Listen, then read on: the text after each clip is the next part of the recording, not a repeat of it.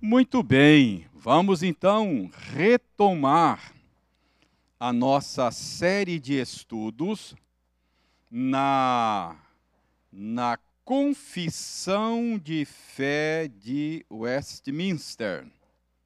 Ok? Pedro, você projeta para nós o nosso, nosso slide aí, por favor. Semana passada, nós começamos esta nova série de estudos. Semana passada, nós tivemos uma, uma rápida introdução, vimos um pouco do contexto histórico no qual a nossa confissão de fé veio à luz. Estamos chamando de nossa fé comum esta série de estudos, porque, como afirmamos na semana passada, o que nós temos nesse documento são aquelas crenças que unem os presbiterianos no mundo todo. Então, essa é a nossa fé comum.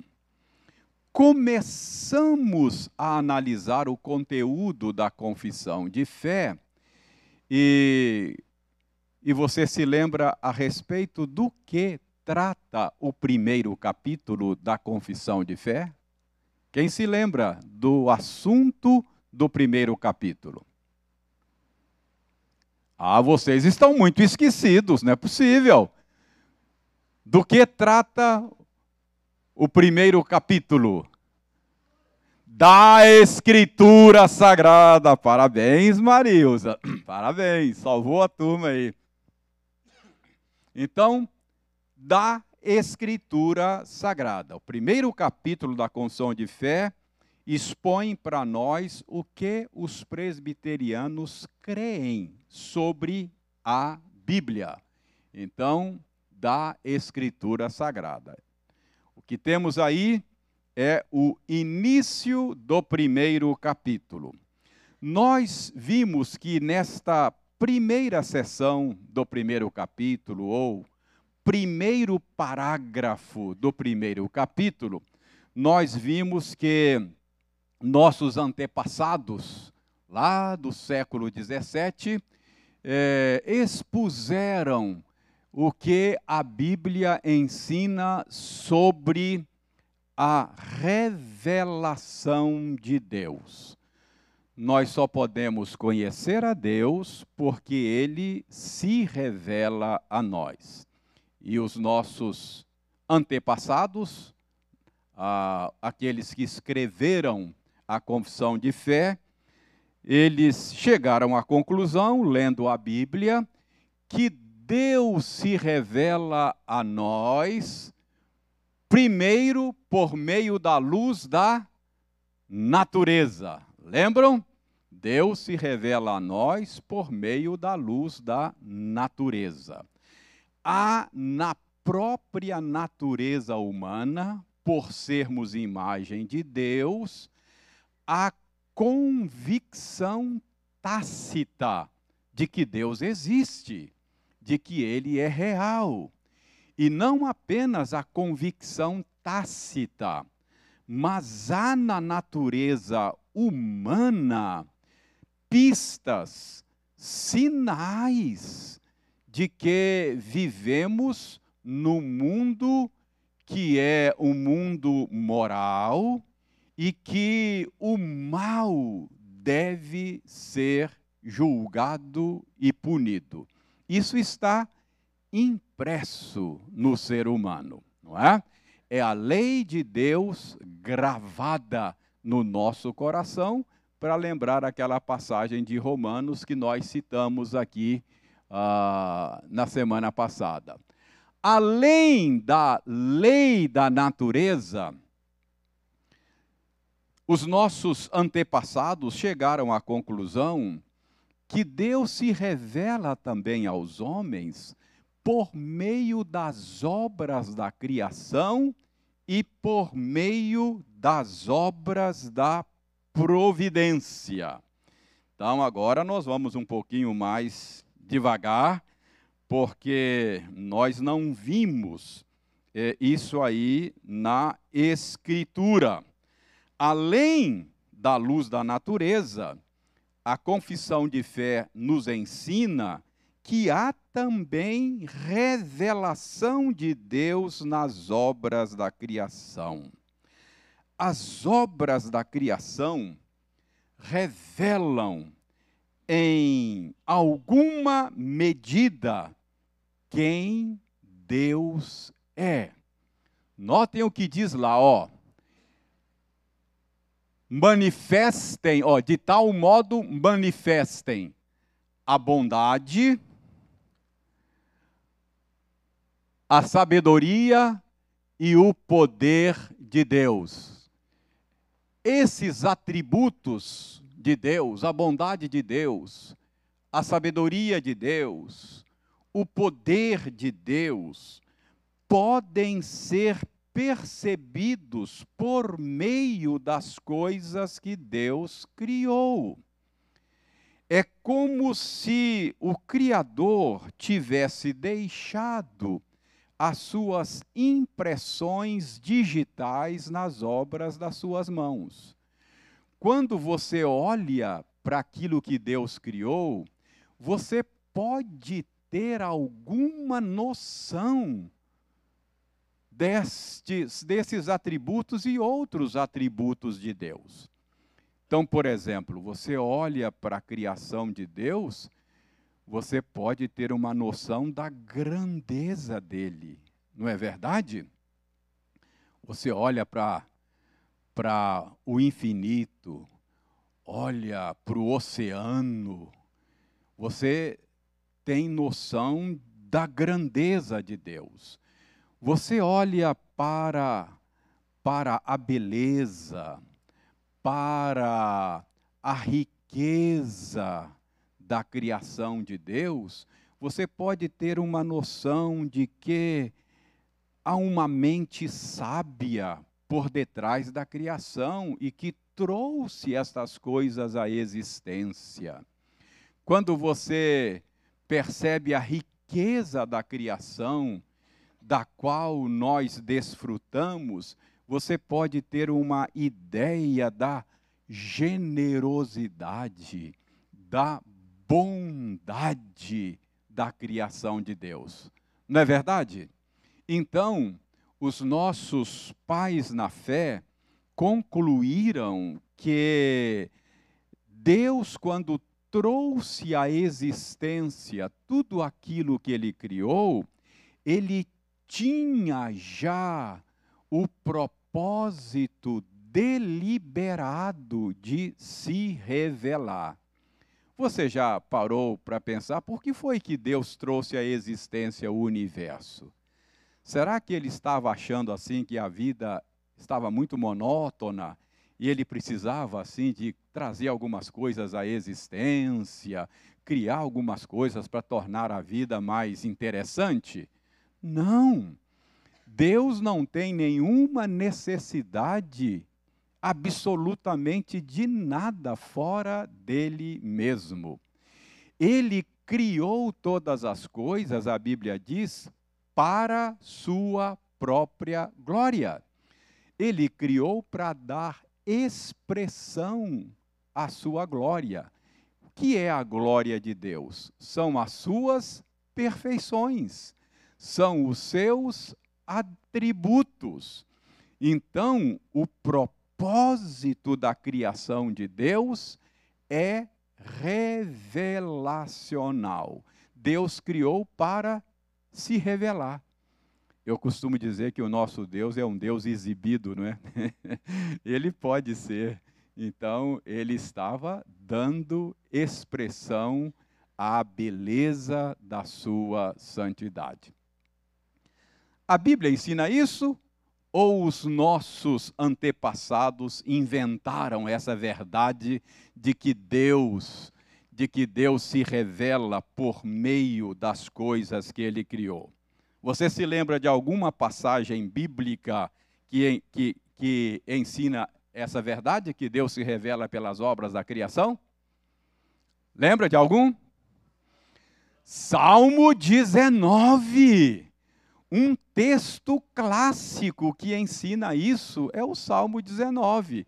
Então, os nossos pais na fé, aqueles puritanos lá do século 17, não inventaram isso. Eles chegaram a essa conclusão lendo a Bíblia deles.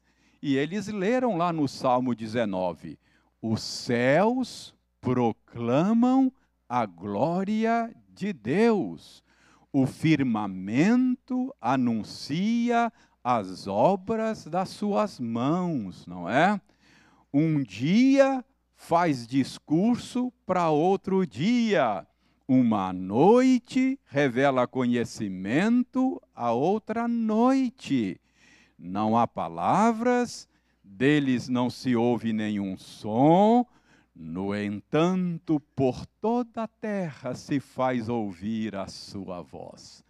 Então, o que o salmista está dizendo é que a criação de Deus faz uma proclamação ininterrupta a respeito de quem Deus é. Ah, a sucessão de dias e noites, a ordem da criação, pressupõe, anuncia o fato de que esse mundo veio à existência pelas mãos de um ser inteligente, sábio. O mundo não é caótico. É por isso é que nós entendemos que ele não pode ter surgido por acaso. Ele tem propósito é possível de ser estudado, analisado, não é? Então, o Salmo 19 ensina que a, a obra da criação revela quem Deus é. Lembra de outro texto que ensina essa verdade? Que Deus se revela pela obra da criação? Lembram? Romanos 1:20. Abra Romanos 1:20. Romanos 1:20 diz com todas as letras, de maneira indubitável, clara, inequívoca, que as perfeições de Deus podem ser percebidas pelas coisas que ele criou. Veja Romanos 1:20, eu leio aqui e você acompanha aí. Porque os atributos invisíveis de Deus, assim o seu eterno poder, como também a sua própria divindade, preste atenção, claramente se reconhecem desde o princípio do mundo, sendo percebidos por meio das coisas que foram criadas. Então, preste atenção, os atributos invisíveis de Deus, seu poder, a sua sabedoria, a sua generosidade, a sua riqueza, esses atributos invisíveis de Deus podem ser percebidos claramente, diz o apóstolo Paulo, por meio das coisas que foram criadas. Então, como é que Deus se revela aos homens? Primeiro, pela luz da natureza. Segundo, pelas obras da criação. E pelas obras da providência. Não apenas as obras da criação, mas as obras da providência também sugerem a existência de um ser poderoso, pessoal, justo, reto, sábio. O que são as obras da providência? as obras da providência é, é, é, são aquelas obras de Deus por meio das quais ele sustenta e governa a sua criação. Nós cremos na providência. Nós somos teístas e não deístas, não é? O deísmo é aquela visão de mundo que diz que Deus criou todas as coisas, trouxe à existência o universo, mas agora Deus se afastou do universo e o universo está funcionando de maneira autônoma com base em leis e princípios impessoais. É como se Deus tivesse criado o mundo como um relojoeiro, deu cordas nele e agora soltou para lá. O mundo funciona com base em leis impessoais. Essa é uma visão de mundo que não é bíblica. Nós cremos na doutrina da providência. Nós cremos que o universo embora existam leis que governam o universo, não é? Deus está pessoalmente envolvido com o mundo. A Bíblia diz que ele sustenta todas as coisas pela palavra do seu poder. Ele governa o universo. Ele ele está dirigindo a história. Então nós cremos na providência. As obras da providência também revelam, dão pistas a respeito de Deus, da sua justiça. Por exemplo, eu não sei se vocês já perceberam que até a sabedoria popular percebe que nós vivemos num mundo onde há um princípio de justiça em funcionamento. Nós vivemos num mundo em que há uma lei de causa e efeito. Há uma lei da semeadura e da colheita. A sabedoria popular já percebeu isso. Por exemplo, você certamente conhece é, ditos da sabedoria popular. Quem planta vento, não é isso? Quem com ferro fere. Percebe? O que, que é isso? Observando a vida nesse mundo, observando como as coisas funcionam, é, as pessoas concluem que tem um princípio de causa e efeito, há um princípio de justiça funcionando no mundo.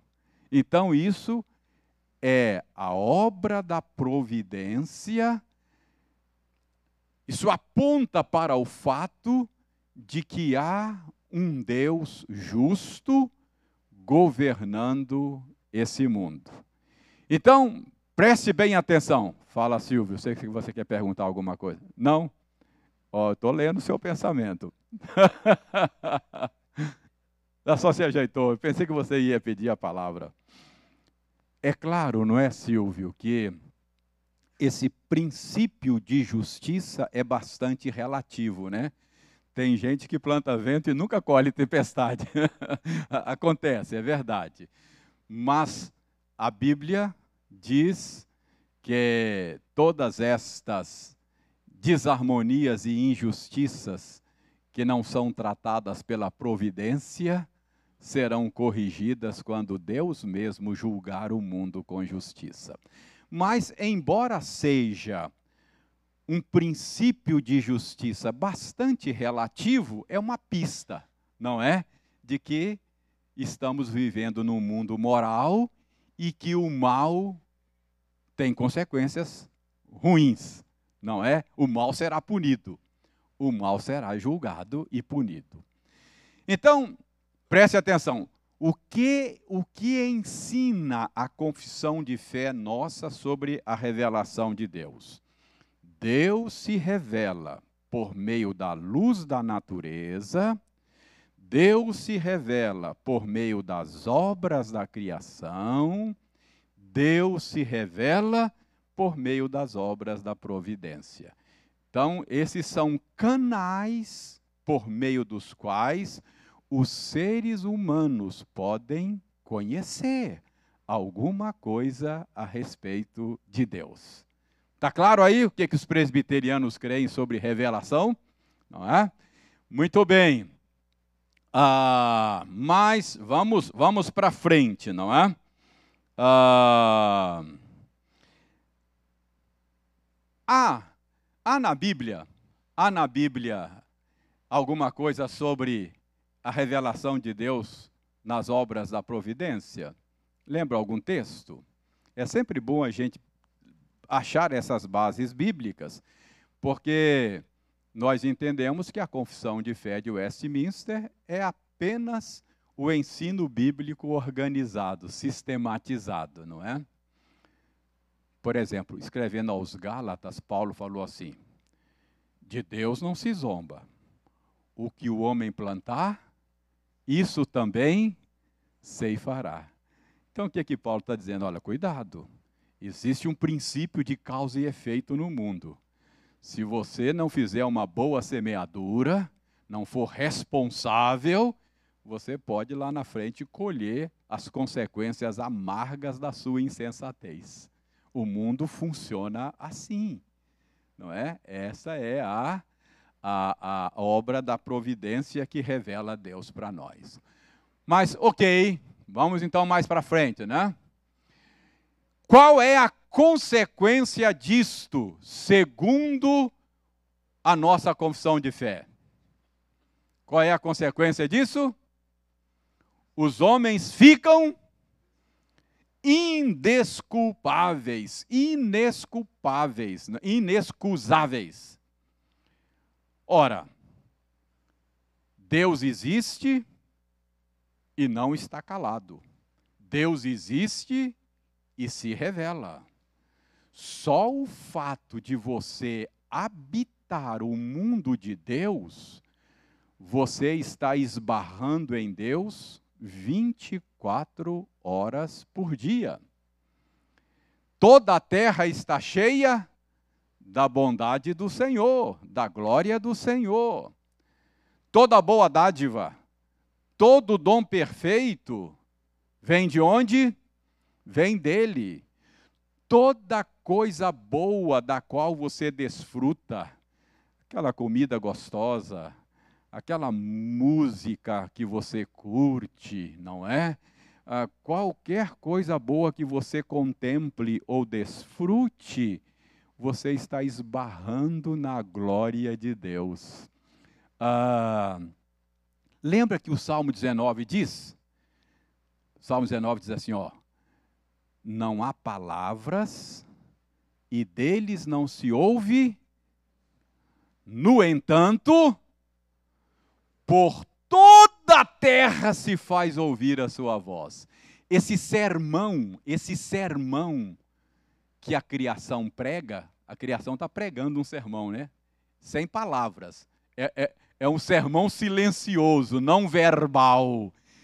A criação está pregando um, um sermão continuamente. E o salmista, no Salmo 19, diz que esse sermão é ouvido to, por toda a terra se faz ouvir a sua voz. Então, qual é a, qual é a consequência? Consequência disso é que ninguém pode alegar ignorância.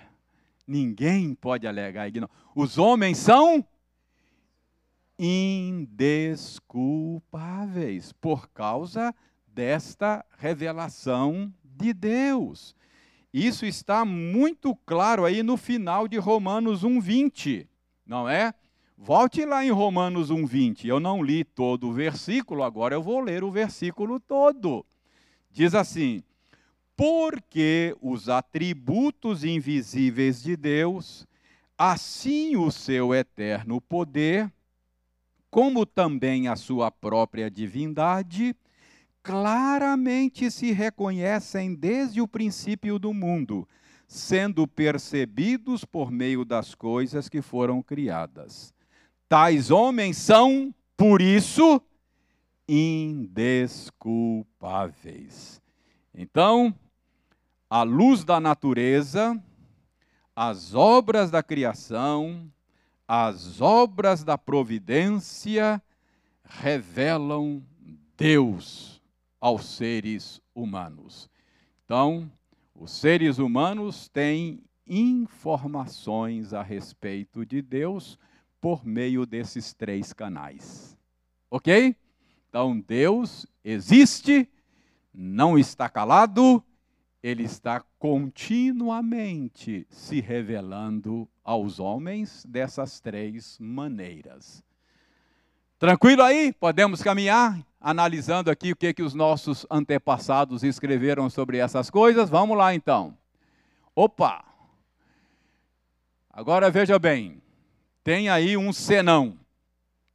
Eles disseram na confissão de fé. Contudo, essa revelação dada por meio da luz da natureza, por meio da obra da criação, por meio da obra da providência, essa revelação não é suficiente para dar aquele conhecimento de Deus e da sua vontade necessário para a salvação. Embora essa revelação deixe os homens sem desculpas, esse conhecimento que Deus dá de si por esses três canais eles não são suficientes para dar um conhecimento salvador a respeito de Deus e da sua vontade. Fala Hilton.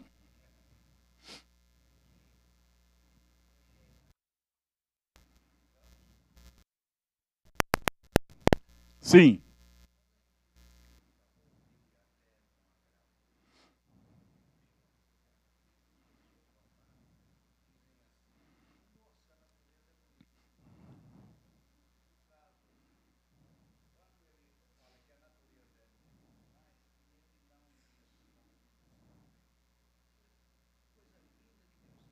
Aham.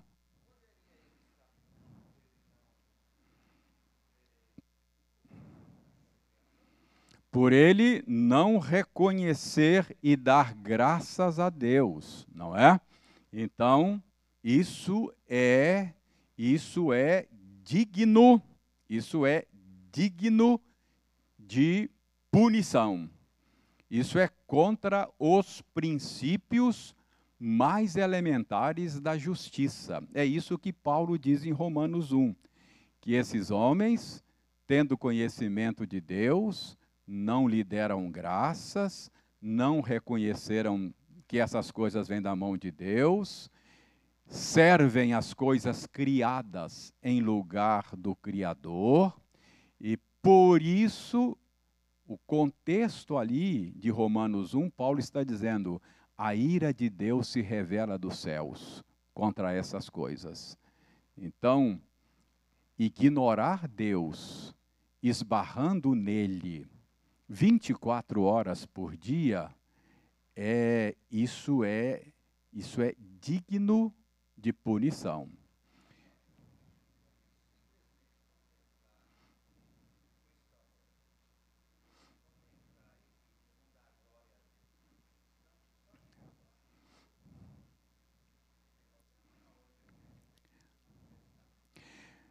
Olha, o Paulo diz que Paulo diz que tudo que fizermos, quer comais, quer bebais, ou façais qualquer outra coisa, fazei tudo para a glória de Deus. O que, que é fazer tudo para a glória de Deus?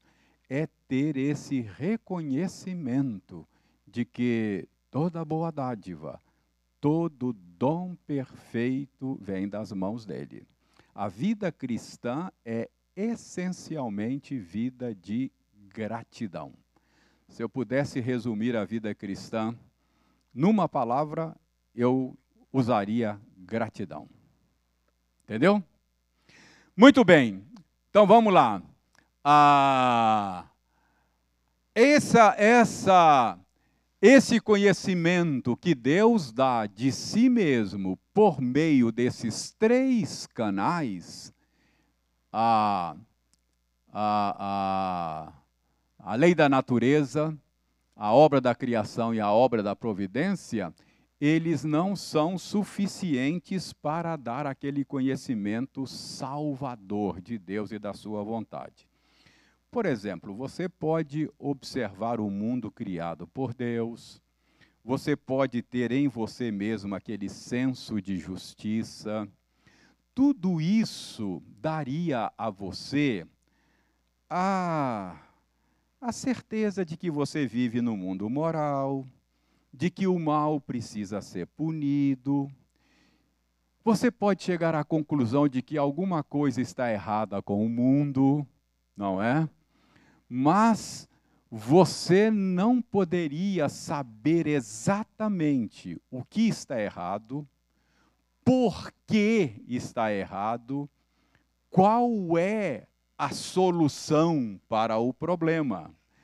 Então, esse conhecimento salvador, ele não nos vem por meio desta revelação de Deus nas obras da criação, nas obras da providência e na, na, na luz da natureza.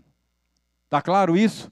Até porque Vejam bem, às vezes a gente fala assim, esta revelação de Deus aí, que nós vimos até aqui, ela é insuficiente. Esse termo suficiente ali, eu acho que ele não é um bom termo, sabe? É... Porque, de fato, seria melhor a gente dizer que esta revelação que Deus dá de si por meio desses canais, ela não tem o propósito redentor. Porque quando Deus criou todas as coisas, ele se revelou por meio das coisas criadas, é, não havia ainda a necessidade de redenção. Portanto, esse conhecimento que Deus dá de si mesmo por meio dessas coisas, ele não tem o propósito de redimir. Então, olha só o que disseram os nossos pais na fé. Por isso, considerando que esse conhecimento de Deus não é suficiente para a salvação, foi Deus servido em diversos tempos e diferentes modos, revelar-se e declarar à sua igreja aquela sua vontade. Então, nós podemos dizer que existem dois tipos de revelação. Uma revelação que tem o propósito de redimir, de salvar, e uma revelação que não tem o propósito de redimir e salvar. Uma revelação que é dada de maneira indistinta a toda a humanidade, ninguém pode alegar ignorância, e uma revelação que é dada a um povo específico. Veja bem, declarar a sua igreja não é? Ao seu povo. Então, tecnicamente, a gente chama isso de revelação geral, porque é uma revelação que Deus dá de si a toda a humanidade indistintamente, e a, a gente chama a outra revelação de revelação especial, porque ela é destinada a um povo específico, ao povo de Deus. Tá claro isso? Você tá tá claro? Alguma pergunta? Tranquilo aí? Podemos prosseguir? Então veja bem, o Ildeir leu conosco, o Ildeir leu conosco é, Hebreus capítulo 1. Então vamos lá para Hebreus capítulo 1, que é o texto que o Wildeí leu conosco. Fala de um outro tipo de revelação dada por Deus. Hebreus capítulo 1.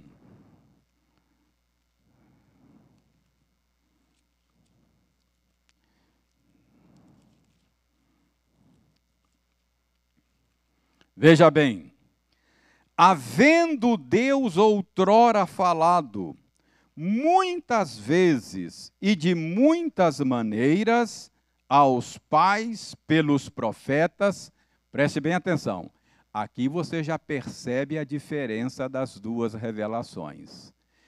A revelação do Salmo 19 é uma revelação que é sem palavras, ela não é verbal Aqui, havendo Deus outrora falado.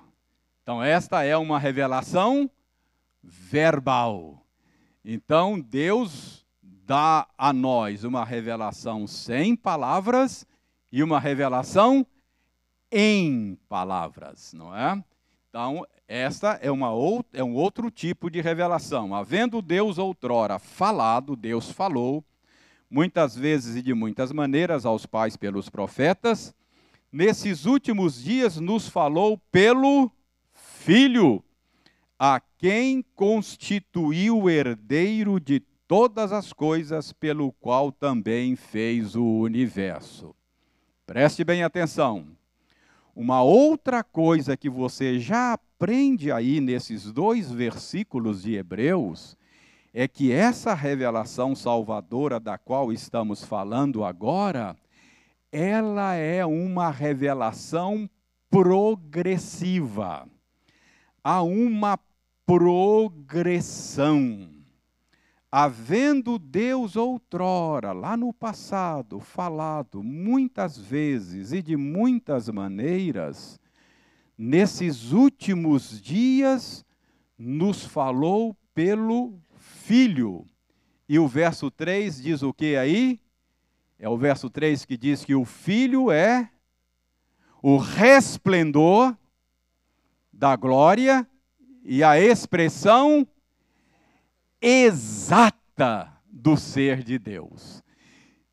Não sei se você percebe, mas o modo como o escritor de Hebreus fala aí sugere uma progressão.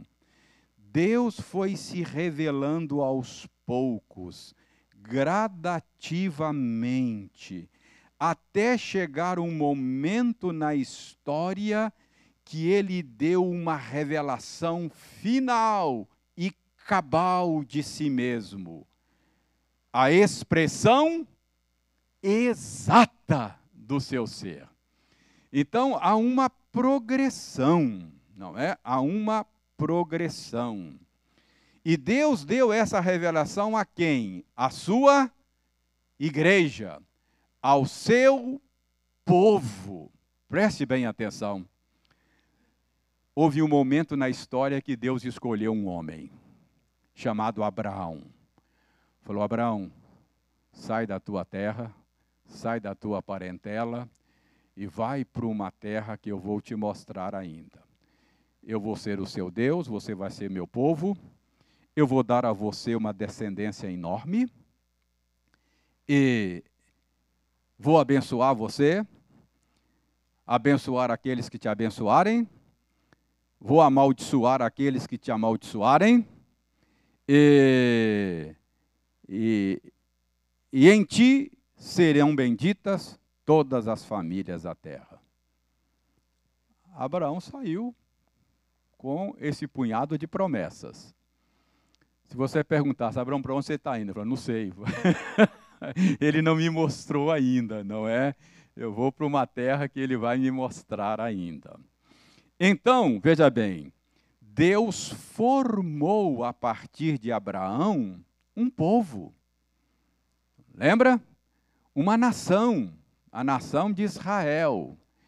E Deus confiou a esse povo a sua revelação. Ah, abra sua Bíblia em Romanos. Romanos.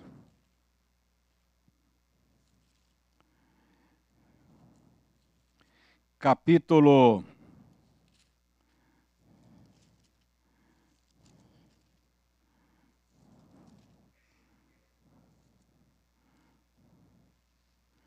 Romanos, Romanos, capítulo 3.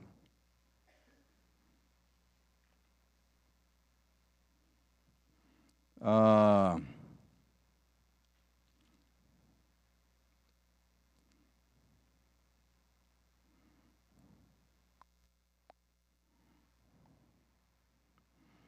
deixa eu localizar aqui, porque é um texto que me ocorreu aqui.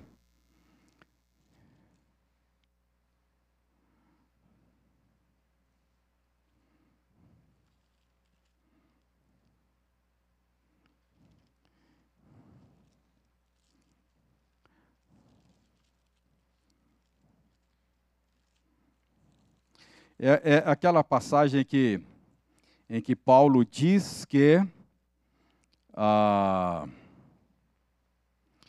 que Deus confiou os seus oráculos ao povo de Israel. Eu pensei que fosse três que se conclui, mas não é. Hã? Não. Não, não é o capítulo 1, 2, não. 3, 2. Isto, isto. Qual, pois, é a vantagem do judeu? Verso 3, 1. Ou qual é a utilidade da circuncisão? Paulo vinha dizendo que, do ponto de vista da salvação, não há diferença entre judeu e gentio. Não é o fato de ser descendente de Abraão que me faz aceitável diante de Deus. Então, do ponto de vista de salvação, o judeu não tem vantagem. Então, Paulo está aí levantando uma questão que um interlocutor imaginário poderia levantar. Então não há vantagem em ser judeu. Paulo diz: Ah, há vantagem. Verso 2. Tem muita vantagem, sob todos os aspectos principalmente porque aos judeus foram confiados os oráculos de Deus.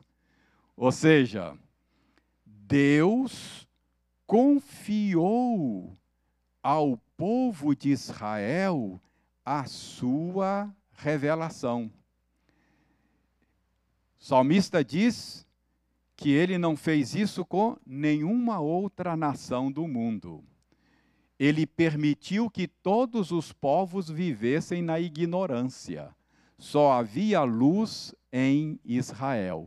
Então, veja bem, esta foi um, uma revelação que foi dada progressivamente, até que chegou um momento na história em que Deus enviou Jesus Cristo por meio de quem a revelação completa e final nos veio. Então, vamos voltar a Hebreus capítulo 1. Hebreus capítulo 1. Então veja bem, ele é a expressão exata do ser de Deus, não é? Agora o verso 4 ele diz que o Filho, por meio de quem Deus se revela salvadoramente, ele, ele trouxe uma revelação que é superior à revelação dada até então por meio dos anjos. Do verso 5 até o verso 14, o escritor de Hebreus está mostrando que em Jesus veio a nós uma revelação maior do que a revelação até então dada por meio dos anjos. É, Então, Paulo, uh, Paulo não, o escritor de Hebreus, que nós não sabemos quem é. O escritor de Hebreus diz aí, ó, pois qual dos anjos disse jamais: Tu és meu filho, eu hoje te gerei. E outra vez, eu lhe serei pai e ele me será filho. A qual anjo Deus dirigiu-se chamando de filho? A nenhum. Portanto, Jesus é o eterno Filho de Deus. E ele nos trouxe uma revelação de Deus que é completa. Com isso em mente, veja, veja o, o capítulo 2 de Hebreus. Por esta razão, que razão? A razão que Paulo, que o escritor de Hebreus deu no capítulo 1. A razão é em Cristo veio uma revelação completa, plena. Por esta razão, importa que nos apeguemos com mais firmeza às verdades ouvidas, para que delas jamais nos desviemos. Se pois se tornou firme a palavra falada por meio de anjos, e toda transgressão ou desobediência recebeu justo castigo, como escaparemos nós se negligenciarmos tão grande salvação? Entendeu o que o escritor está dizendo aí? Ele está dizendo o seguinte: se no passado quando se tinha uma revelação menor, a palavra falada por meio de anjos já foi base para Deus punir pecadores no passado, como escaparemos nós que hoje temos a revelação completa? Está claro para vocês o raciocínio que o escritor de Hebreus faz? Se no passado quando o povo de Deus não tinha tanta luz ainda, tanta revelação ainda, aquela revelação incompleta já era base para Deus punir os pecados, como escaparemos nós se negligenciarmos tão grande salvação? O que o escritor de Hebreus está ensinando aqui é a suficiência da revelação que foi dada em Cristo Jesus. Agora preste atenção. Ainda Hebreus, ainda Hebreus. Ah, diz aí, ó. A qual, isto é, esta palavra revelacional, tendo sido anunciada, estou lendo a, a segunda parte do verso 3. A qual, tendo sido anunciada inicialmente pelo Senhor, Senhor aqui é Jesus. Então, Jesus trouxe a revelação de Deus a nós, ele foi o grande profeta, o maior de todos, o profeta por excelência, trouxe a revelação plena, completa. Então, inicialmente foi dada pelo Senhor Jesus, depois, essa palavra dada por Jesus foi confirmada pelos que a ouviram. Quem são esses que a ouviram de primeira mão de Jesus? Os apóstolos. Então, Jesus trouxe a revelação completa. Depois, esta palavra foi confirmada pelos que a ouviram dando Deus testemunho juntamente com eles por sinais, prodígios e vários milagres. Preste bem atenção. A revelação completa, plena, nos veio por meio de Jesus. Então, Jesus esteve aqui. Três anos ele ensinou as verdades sobre o reino de Deus ele instruiu um grupo de homens, ele mesmo disse: Eu ainda Tem muita coisa que eu não posso ainda dizer a vocês, ele disse aos apóstolos, mas quando o Espírito Santo vier, ele vai guiar vocês a toda a verdade. Depois que Jesus morreu, ressuscitou e foi assunto aos céus, estes homens que foram treinados por ele interpretaram para nós a pessoa e a obra de Jesus. Explicaram para nós, nas epístolas, nas cartas do Novo Testamento, qual era o sentido, quem é Jesus e o que ele fez.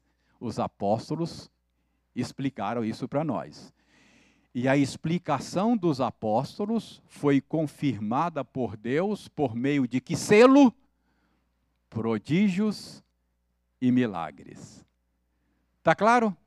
Então, o ensino apostólico é a revelação final de Deus para o seu povo. Tudo que o povo de Deus precisa saber para ser salvo, Deus nos deu em Jesus. E pela explicação apostólica sobre quem Jesus é e o que ele fez.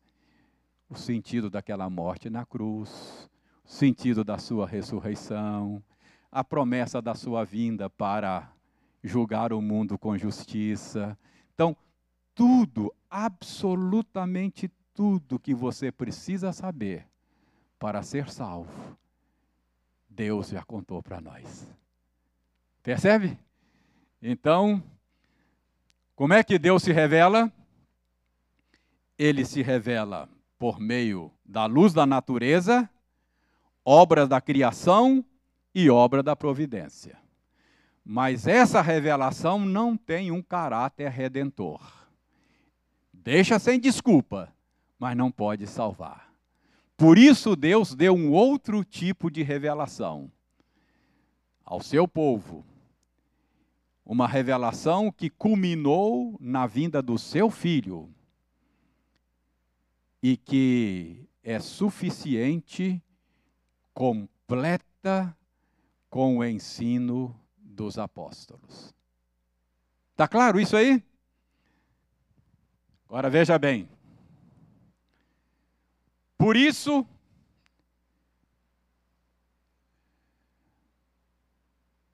por isso, que que creem os presbiterianos sobre revelação?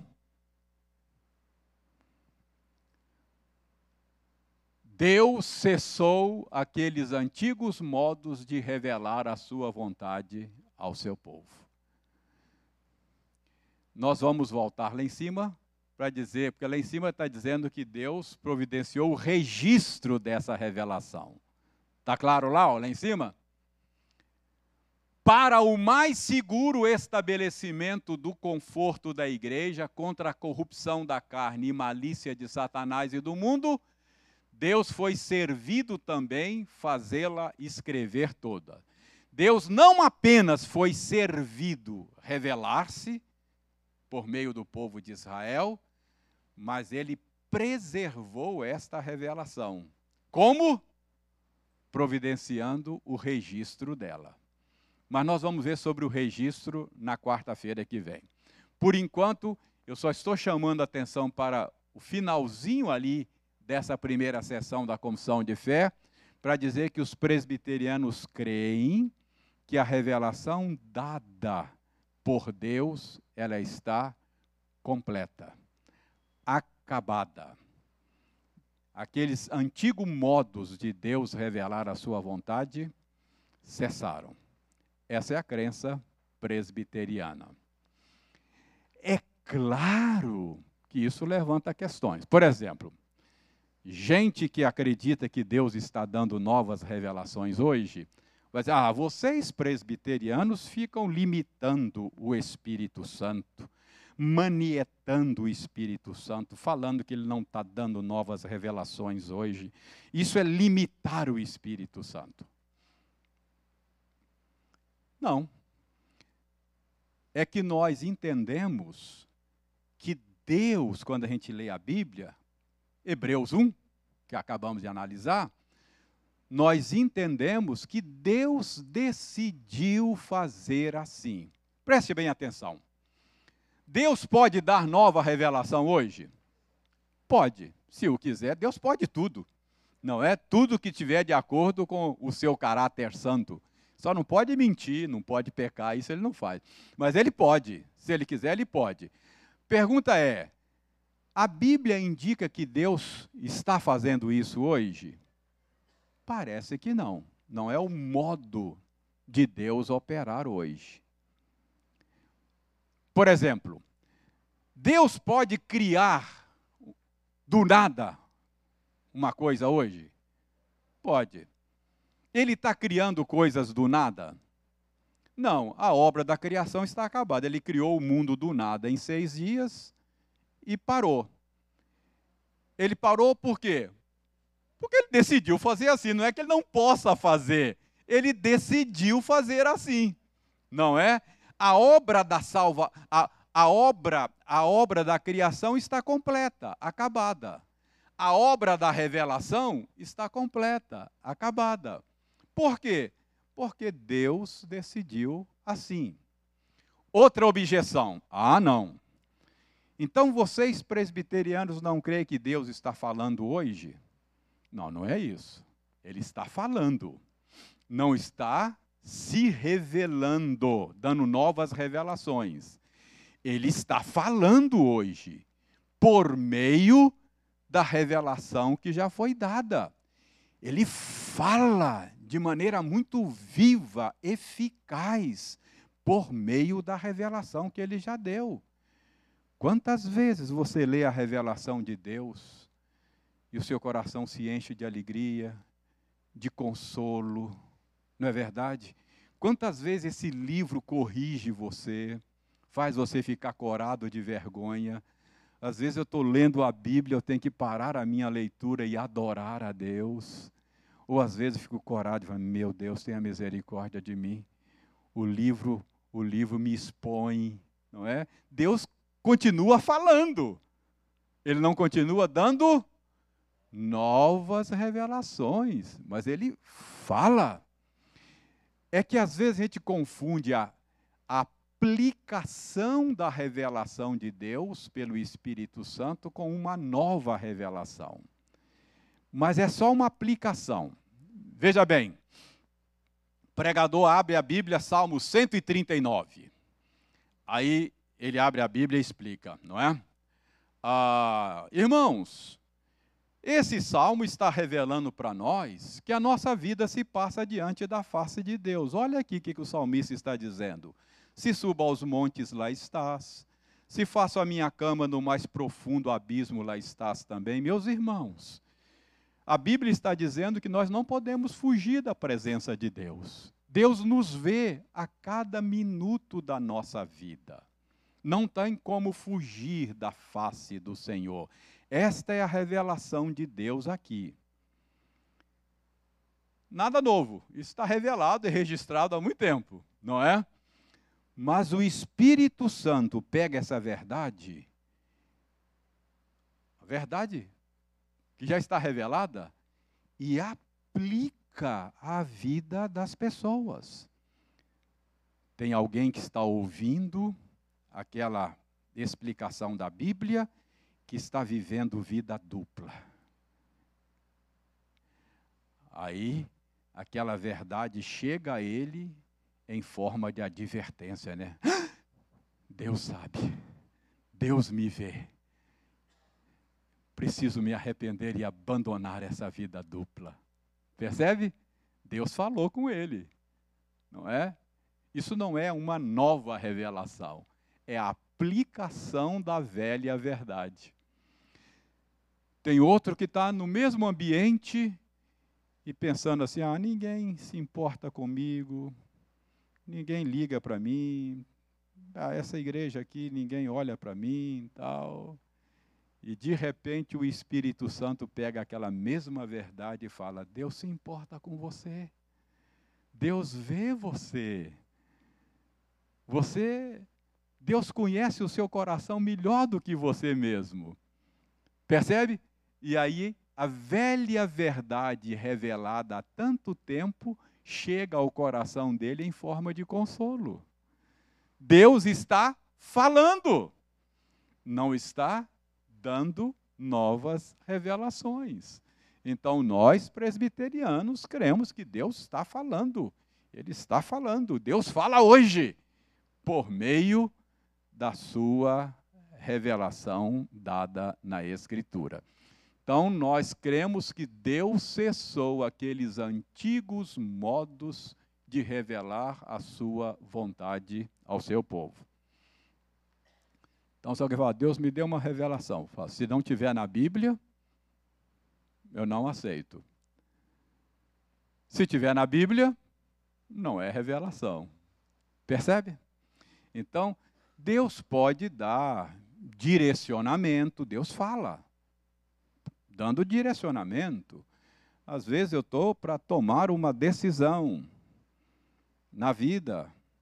Então, um bom conselho de um amigo, é? Oro a Deus e Deus pode dar direcionamento. Isso não é revelação, é direção do Espírito, direcionamento. É uma questão pessoal e particular e não para todo o povo de Deus. Já vimos isso quando falamos, é, estudamos primeiro aos Coríntios. Então, está claro o que a confissão de fé ensina sobre revelação? Como é que Deus se revela a nós? Luz da natureza, obra da criação, obra da providência uma revelação não salvadora, mas base para deixar indesculpável. Deus se revelou a nós por meio da nação de Israel e essa revelação alcançou o seu ápice em Jesus Cristo.